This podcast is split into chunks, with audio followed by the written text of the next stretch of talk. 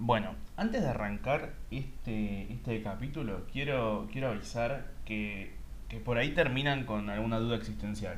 Puede ser, puede ser que no. Puede ser que en algún momento me, o sea, un pedo o algún sonido de pedo, onda película Adam Sandler y, y toda esa pseudo profundidad que estoy eh, vaticinando, eh, que no sé si está bien dicho, pero creo que sí porque, porque yo a veces meto palabras esdrújulas o de más de dos sílabas como para sonar inteligente y porque creo que van ahí, pero por ahí no van. Así que bueno, antes de arrancar quiero que sepan que hay chances de que terminen con alguna duda existencial. En el caso de que no estén para eso, eh, sáquenlo. Y en el caso de que estén, o al menos para probar y decir, ah, sí, de verdad crees que puedes generarme una duda, eh, escúchenlo. Y si después se terminan matando, eh, nada.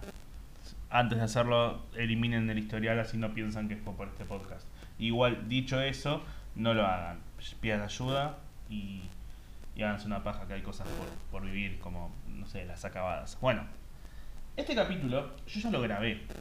Eh, martes pasado, ¿qué fecha era? Si el viernes fue 9, jueves fue 8. Es la persona que, men- que más sabe contar en Argentina. Eh, miércoles fue 6. El miércoles 5. Miércoles 5 de julio. No, pará. Martes 5 de julio. Eh, martes 5, miércoles 6, jueves 7, viernes. Ah, sos un estúpido, Lucas. Bueno, martes 6 de julio. Uf, este va a ser un capitulazo. Martes 6 de julio, yo a las 11 de la noche le estoy dando clases a un chico. Y tarde, sí. Pero bueno, es la hora de la que quedó y no juzgo tanto a los marqueros mientras me paguen. Eh, soy como un tranza, pero que... No, punto, soy como un tranza. Eh, martes eh, pasado, a eso de las 7, 8 de la noche, decido grabar esto. Eh, no esto que están escuchando, sino este, este, este concepto que, que he dado a llamar, no sé si esto será gracioso. En donde estuvo bien, me gustó mucho, planteé un, un concepto que me, me llamó, me llama mucho la atención, que es el tema del silencio, de los silencios y de cómo disfruto mucho el silencio, pero me cuesta mucho guardarlo una vez que estoy exponiéndome ante alguien. Eh, y una parte de mí tenía ganas de estar durante 18 minutos de no de grabar nada, o sea, poner play y quedarme ahí, no sé, respirando, lo que sea, pero sin hablar. Y, que sea como una especie de, de obra de arte conceptual, como que puede ser una mierda también, pero bueno, es tan subjetivo el arte que un pedazo de mierda puede ser arte y un pedazo de arte puede ser una mierda, depende de quién lo esté mirando, con qué, con qué ojo se vea y con qué nariz se huela, obviamente, ¿no? Eh, lo grabé y yo siempre dejo alguna cosita para editar, o sea, grabo durante, no sé, 18 o 20 minutos y después digo, che, pará, acá no se entendió lo que dijiste, repetiste tal palabra, me parece que está bueno por ahí cortar esta cosita, entonces voy y lo corto. Entonces dejé el archivo eh, minimizado y dije, en un rato lo edito o lo guardo y lo edito mañana. Comí, sea, cené, llega la clase, doy la clase, arranca a las 11, termina a la 1 de la mañana, termino de dar la clase y estaba re cansado. Eh, no tenía ganas de hablar ni nada. Cuestión, eh, voy al baño y cuando salgo del baño está Nati, mi novia, y me dice, che, apagué la computadora. Y le digo, ok. Me dice, vos tenías, vos habías, tenías que guardar algo, le dije, tenía un archivo. Lo habías guardado, ¿no? No. Ay, boludo, perdón. Y fue como, no, tranqui, no pasa nada, por ahí se guardó, no sé, yo qué sé. Cuestión del archivo no se guardó. O sea, grabé algo y se eliminó. Que al mismo tiempo, no, es un problema muy grande. ¿Por qué? Porque a mí no me pagan por hacer el podcast. Lo hago porque, porque quiero y porque me sirve y me, me libera de muchas formas poder hablar durante un tiempo largo. Eh, y, y me gusta. Pero también dije, me acuerdo más o menos de lo que hablé, lo puedo volver a grabar. Ahora bien, ¿lo quiero volver a grabar? ¿Lo quiero volver a hacer? Son 18 minutos. ¿Tengo ganas de volver a tocar los mismos temas? Pues ya no va a ser lo mismo, ya no se va a sentir igual. Eh, ya no va a estar la misma espontaneidad con la que lo hice la primera vez y no voy a sentir lo mismo. Entonces, si pudiera volver a hacerlo, ¿lo haría? Y la respuesta es no, no lo estoy haciendo. Estoy hablando de otra cosa, estoy hablando sobre que hablé de eso, pero voy para otro lado. Y lo que parecería una cosa muy tarada, después me generó toda una cosa de ponerme a pensar, ¿volvería a hacer las cosas? Si yo pudiera volver el tiempo atrás, ¿volvería a tratar de hacer lo mismo a llegar a este punto en el que estoy ahora? Si a mí me preguntás si me gustaría volver al pasado, la respuesta es no. ¿Por qué? Porque creo que estoy en el mejor momento de mi vida y tampoco es decir la gran cosa. Basta, ¿no? Tu psicóloga te dijo que dejes de hacer chistes bardeándote porque detrás de los chistes hay un odio hacia, vos mismo. Así que no. Eh, o sí. Bueno, basta, Lucas. En cuestión. Eh, no me odio, me quiero un montón, me toco un montón, pero tengo que tener un poco de odio como para poder quererme, porque si solamente me quiero, entonces no. Eh, ¿Qué clase de autocrítica tengo? El odio, la, disfrazo la, autocrítica con odio. Eh, sí, y al revés también. Bueno, cuestión. A mí no me gustaría volver al pasado, porque si yo vuelvo al pasado, eh, como el meme de viajero del tiempo, mata una mosca y todo el presente cambia, bueno, si yo viajo al pasado y cambio algo, por ahí hoy en día no estoy donde estoy que estoy un lunes a las 12 del mediodía grabando esto y estoy feliz haciendo esto. Estoy haciéndolo porque quiero y porque puedo y porque ya tengo otras cosas, tanto a nivel contenidos humorísticos como a nivel trabajo, como esto o lo otro, como shows. Eh, y estoy bien, estoy tranquilo y estoy feliz en este momento haciendo esto. Entonces no, me gustaría cambiar nada. Pero si me decís eh, te gustaría volver el tiempo atrás y volverías a hacer lo mismo, lo pienso con mi carrera de comediante. Eh, yo hago stand-up, hice un curso de stand-up en el 2013 con Luciano Meyer y Fernanda Metili. Eh, julio de 2013 lo arranqué. Fin de diciembre de 2013 hice la muestra de, stand-up. Eh, y ya para ese momento nunca dejé de actuar. O sea, pasó una semana, tuve un show en un barcito por Palermo, pasó una semana más, tuve un show por Villa Crespo y ya en enero, ya el 2 de enero del 2014 estaba actuando y el 3 de enero también y el 4 de enero también. Obviamente, los primeros dos años de, shows, si bien me iba a veces mejor, a veces peor, eh, fueron de, mucha transición y de aprendizaje. Eh, yo me acuerdo una vez en donde que, yo me replanteo los chistes que, que hacía en ese momento y los pienso mucho y digo, no eran buenos chistes, realmente eran, eran muy malos. No, no eran malos, eran como lo que hacía que esos chistes de vez en cuando funcionen era que yo creía que eran buenos. Pero si los analizo hoy en día no son buenos y los tiraría abajo en dos segundos. Me acuerdo una vez, el, cuando llegué como al, a la plenitud del narcisismo, eh, un show que se hacía en Palermo, en un bar que se llamaba Macondo, creo que sigue estando. Eh, era un lugar muy malo para actuar porque la gente podía entrar gratis a ver el show, entraban como 80 personas, 2014, o sea, un momento donde... El, siempre se cree que el país está mal, pero, pero y después cuando te das cuenta, cuando creías que estabas mal, bueno, podías estar peor. En su momento era un buen momento económico, entonces la gente un jueves, a la, un miércoles jueves a las 9, 10 de la noche salía a tomar cosas. Y Palermo es un lugar muy, muy turístico, entonces, va, turístico. Hay mucho, mucha gente de afuera que, que para por ahí los hoteles, hostels, etc. Entonces por ahí un jueves estabas actuando ante 40 personas, pero esas 40 ninguna te fue a ver y esas 40 de repente tenés una mesa con 20 brasileros que están comiendo y charlando en, brasilero, porque son brasileros. No es racista, simplemente es redundante lo que estoy diciendo. Eh, entonces, me acuerdo que fui a ver un show porque yo vivía en ese momento por Villa Crespo, a unas 10 cuadras del lugar este. Y, fui a verlo porque actúan unos amigos y fue como, che, bueno, está bueno ver gente y además no tengo nada que hacer con mi vida, entonces voy a ver esto. Veo a los chicos actuar y les está yendo muy mal, pero muy mal. Pasa el primero, le va mal, pasa el segundo, le va mal.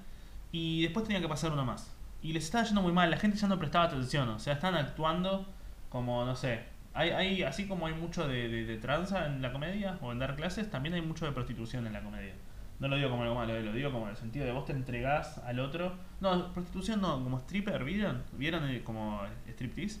Eh, bueno, vos estás ahí, de repente bailando enfrente de alguien y estás como con tus sueños y esperanzas y el otro está como, dale, mostrame las tetas. Y yo estoy ahí.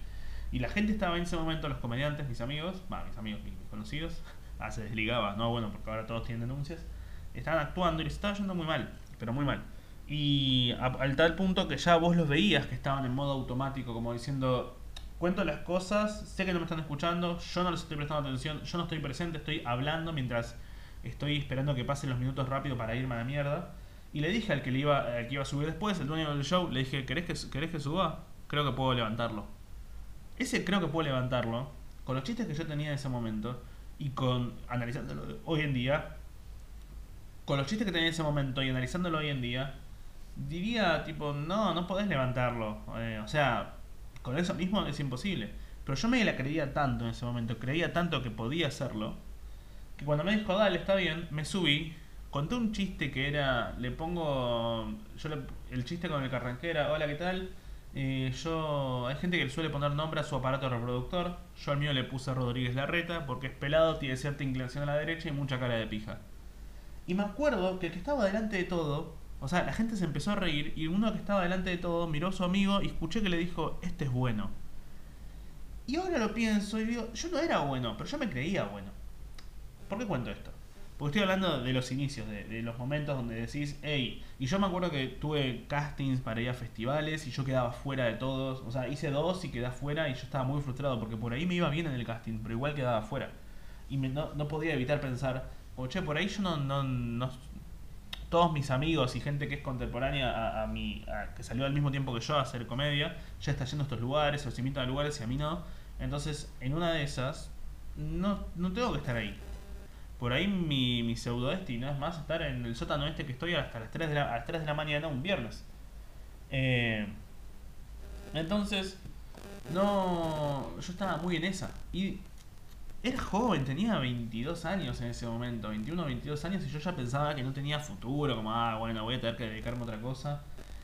Y esto fue de 2015. Ya en el 2016 eh, fui a un programa de, tele, y me, empecé a actuar en mejores lugares. En 2017 fui a Ciudad Emergente, que es un festival súper importante para hacer stand-up. Eh, fui a la, me invitaron a actuar a la Comedy Central Fest y me fue excelente. Después fui a Comedy Central, grabé shows, grabé Mar del Plata, di clases, bueno, todo, de redes. Y calculo que muchos de los que están acá es porque, por las redes. Y eh, no lo digo como algo malo, me refiero a que encima todos esos años en los cuales me dediqué mucho a hacer comedia me sirvieron para que ahora que hago cosas en las redes, eh, yo tenga un montón de, preparación y de entrenamiento como para poder escribir todos los días un montón porque es a lo que me dedico, es a mi trabajo y me encanta y escribo y bla bla bla bla. Ahora bien, para llegar hasta acá, pasaron un montón de cosas tanto buenas como malas y las en la comedia las alegrías suelen ser menos y las tristezas suelen ser más. Porque vos por ahí vas a actuar un viernes a la noche a Lomas de Zamora para hacer 7 minutos y viajaste 2 horas para ir y 2 horas para volver y actuaste 7 minutos y no cobraste. Y si eso lo pienso hoy en día, yo no lo haría hoy. Eh, como que pienso, ¿iría ahora? Me acuerdo, 2017 me invitó, bueno, esto por ahí los conocen, por ahí no, los recomiendo mucho al dúo Malhumor son un par de humoristas de, callejeros y también tienen videos en la, en la tele y seguramente si ven TikTok les han usado audios de ellos pero robados de, YouTube para hacer videos y son buenísimos. Eh, y uno de ellos es vecino mío. Eh, lo tiro como de vuelta. No es racista, es redundante, es un dato que me gusta dar. Eh, 2017 yo estaba en un momento en el que estaba como muy, muy bajoneado porque sentía que no se daban las oportunidades y uno de los chicos del dúo Malhumor me invitó a actuar en el Teatro de Lomas de Zamora. El Piojo, el Piojo me invitó a actuar en el Teatro de Lomas donde iban a hacer un show ellos. No tenía por qué invitarme. Me conocían más que nada de leerme en las redes y me dijo, che, ¿querés venir a actuar? Porque te veo siempre publicando cosas y hablas de que actúas en, en bares para cuatro personas y estaría bueno que, no sé, si querés venir si actúas. Y fui y actué para, no sé, 200 personas el Teatro de Lomas, que era hermoso. Tuve, era un lunes a las... Un lunes de julio eh, a las 10 de la noche. Yo salí de casa para ir a las 7 y media, porque tuvimos que ir en colectivo. Eh, después llegué a Constitución, tomamos el Roca, llegamos hasta allá, caminamos hasta el lugar, llegamos y a los 5 minutos subí a actuar. Subí a actuar, hice 7-10 minutos, bajé, en el camarín había dos o tres empanadas, me las comí, terminé de ver el show, me reí mucho y volví a casa de vuelta dos horas eh, y media. Y yo eso hoy en día sí, creo que lo haría, pero al mismo tiempo digo, justo ese es un show que decís, che, está buenísimo el Teatro de Lomas, pero ¿saben cuántos shows no estuvieron buenos? Pero tuvieron que pasar. Y yo lo, y para mí todos los shows malos, o que no hay show malo en realidad, para mí todo show malo eh, es una experiencia y una enseñanza para decir, ok, qué cosa estuvo mal acá, qué cosa puedo hacer bien a futuro.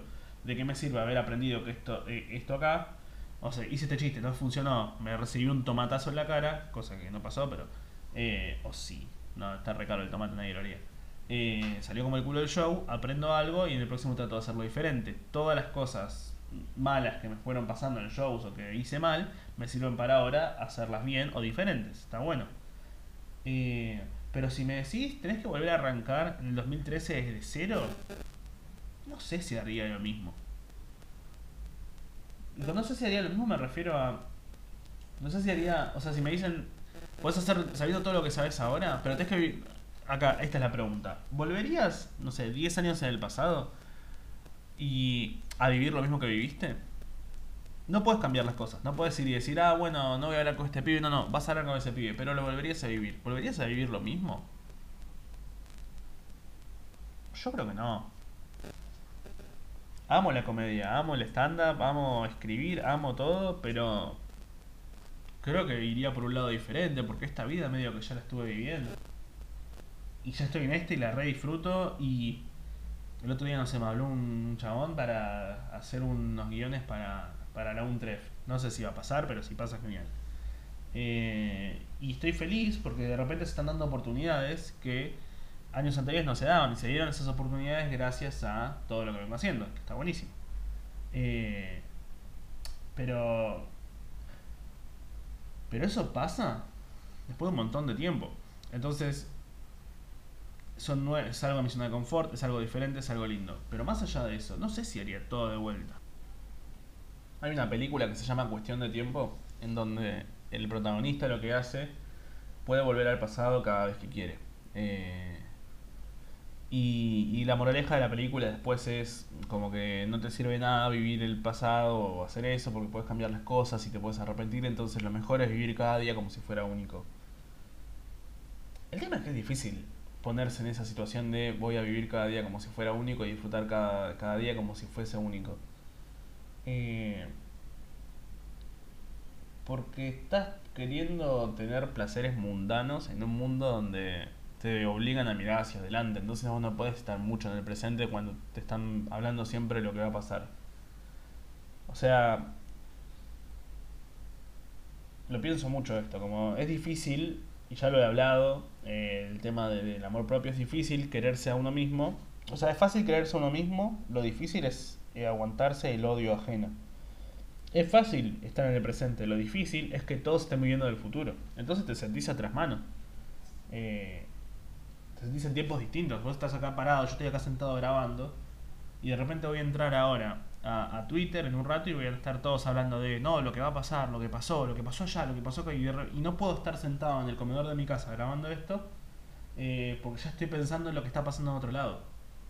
Es muy difícil estar en, tus cuatro paredes mirando la pared, eh, bueno, la redundancia, y estar disfrutando del momento sin estar pensando qué estará pasando en otro lado. Porque te obligan, o sea, no te obligan, es el bueno, es el FOMO el fear of missing out, el miedo a quedarse afuera, el, el miedo a quedar, ah, lo en todos los idiomas posibles.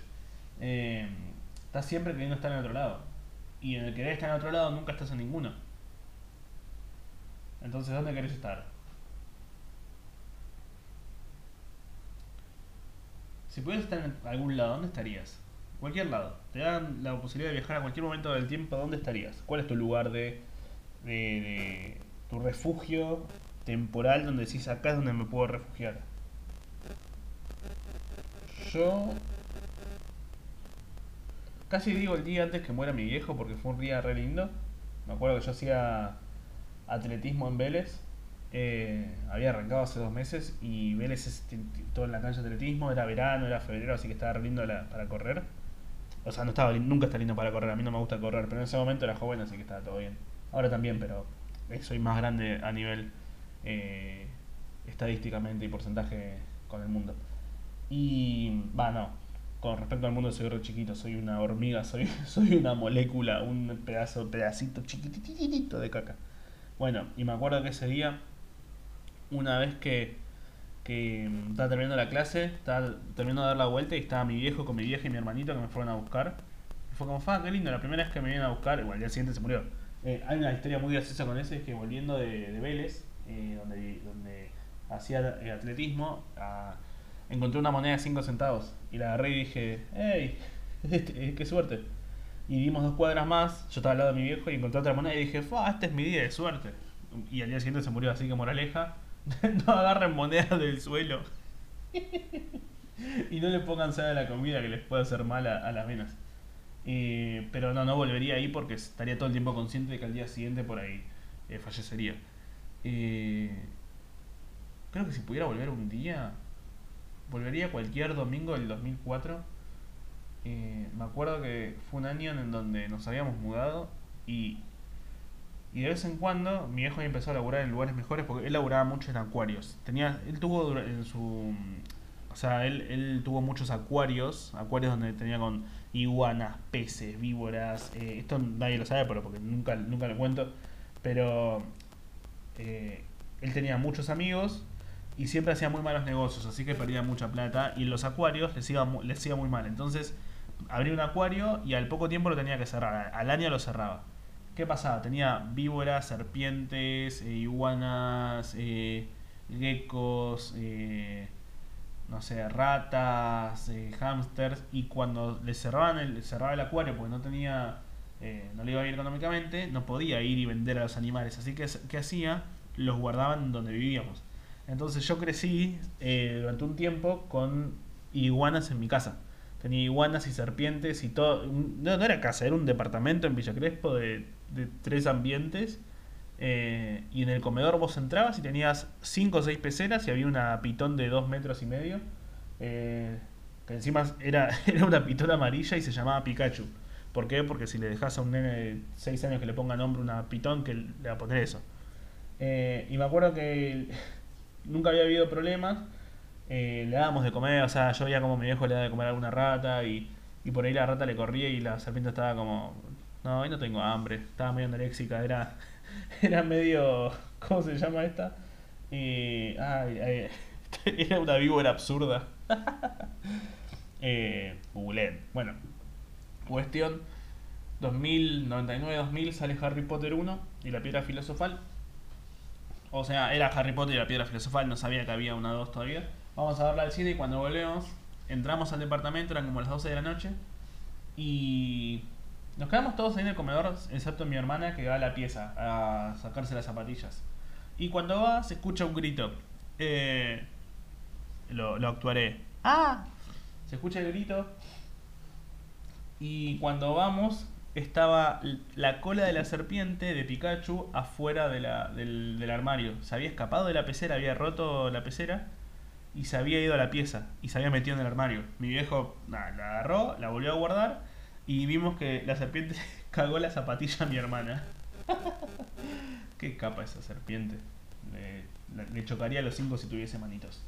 Eh, y esa noche eh, no pudieron arreglar, la pecera, así que lo que pusieron fue un cartón y una toalla para tapar el agujero que había hecho. Y nosotros dormíamos en una cama de como la de dos pisos, ¿vieron? Eh, la cucheta creo que se llama.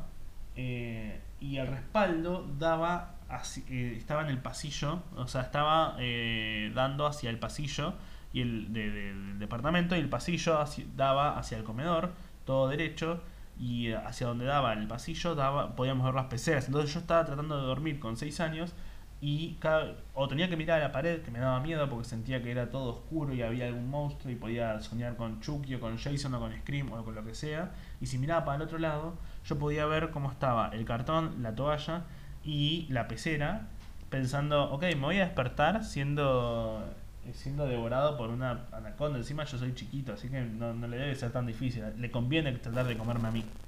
Eh, y ahí escuché que dijo, sobre todo tu pito. Y yo como, ¿qué te pasa, ey? Ah, encima me hacía bullying en el medio de, la noche. Eh, entonces, bueno, crecí con muchas de estas cosas. También tuve hamsters. Una vez que teníamos una jaula con hamsters, caían como 14 o 15, que después pasaron a ser menos porque los hamsters se comen entre ellos.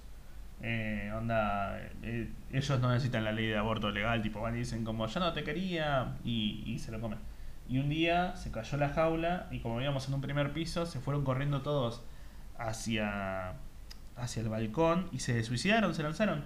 Pero no se murieron porque pesan un gramo, entonces como que caen y sobreviven. Onda, o sea, son livianitos, no les duele tanto. Por ahí sí, no me di cuenta, es como... Es depende del peso también. Yo, por ejemplo, si voy en el colectivo y bajo y, salto, doy un saltito, eh, me, disloco la, la rodilla. Tipo, ¡ay! ¡ah! Eh, pero sobrevivieron y se fueron corriendo. Y después eh, nunca más los vi, como se fueron por la alcantarilla y después crecí. Crecí. Un día prendí la tele y vi a uno y le dije, mamá, mirá, y me dijo, no, no, ese es Majul. Ah, perdón. Bueno, Entonces, no. Una vez que mi viejo dejó de tener eso, se metió a trabajar en una fábrica y eh, nos empezó, empezó a la familia mejor económicamente. Y los domingos lo que hacíamos era eh, una vez al mes y o cada dos tres semanas íbamos al Coto que está en Villaluro y comprábamos un changuito lleno de, de coto. Eh, cosas para la casa, yo qué sé. Y volvíamos a casa y comprábamos, y mientras guardábamos todo, abría un paquete de sardinas pan, queso y hacía un sándwich de queso y sardina. Y creo que volvería ahí. Sí, creo que volvería ahí. Porque si bien estaba pensando en, uy, voy a jugar, cuándo sale tal programa, creo que era de esos pequeños momentos en los cuales podía estar presente, en donde estaba sentado en la mesa pensando, lo único que podía esperar es dame ese sándwich. Y comía el sándwich y pensaba, fa, qué rico está el sándwich. Y miraba a mi viejo y mi vieja decía, qué rico este sándwich. Me decía, está rico el sándwich, está rico el sándwich. Y podías pensar en la comida después, pero era, era un insulto pensar en la comida de después y en qué vas a hacer después y no, no disfrutar de ese momento. Si vos pudieras, ¿a dónde volverías? Yo comería una sardina. Lo bueno es eso, que, que los elementos igual no importa cuáles, cuáles sean, te devuelven a los lugares, te pueden traer, llevar al lugar de vuelta. Me acuerdo una alumna que tuve hace un tiempo, Ornella, que, que ella me hablaba sobre que era muy caprichosa, pero como que sentía que tenía muchos caprichos y a veces, por ejemplo, una vez se puso a llorar por un pantalón. Ella tenía 15, 16 años y me dijo, se puso a llorar porque no encontraba un pantalón. Me dijo, no, eso es recaprichoso. Le digo, pero pará, ese pantalón sí está bien. Puede puede significar. Eh, el de afuera puede verlo como un capricho y como una nena molesta, pero ¿qué, qué era ese pantalón para vos? Y me dice, no, bueno, ese pantalón eh, me gustaba porque me gustaba cómo me quedaba. Y digo, bueno, genial, entonces significa que es algo que te hace sentir segura con vos misma, lo cual es re difícil para un adolescente. Le digo, ¿qué más? Y me dice, no, y es el pantalón que usé la primera vez que, cuando tuve mi primera obra de teatro. Le digo, bueno, te lleva a ese lugar. Y me dijo, y también lo usé, le gusta a mi novio. Le digo, bueno, para lo que otra persona puede ser un capricho de una niña por llorar por un pantalón, para vos significa eh, tu primera obra de teatro, significa eh, un poco de tu relación, sentirte segura con vos misma. Eh, es un montón de cosas. La ropa y, la ropa te lleva a lugares. Son objetos, son elementos que te pueden llevar a un lugar. Son fotos porque tenés guardada dentro tuyo. Es como, está bien, tengo 27. ¿Te has hecho mierda? Sí, tengo 27. Y, y no, y no puedo volver a comer sardinas en el 2004, pero puedo comerlas ahora y acordarme de ese momento. Y no pensar en lo que voy a comer después.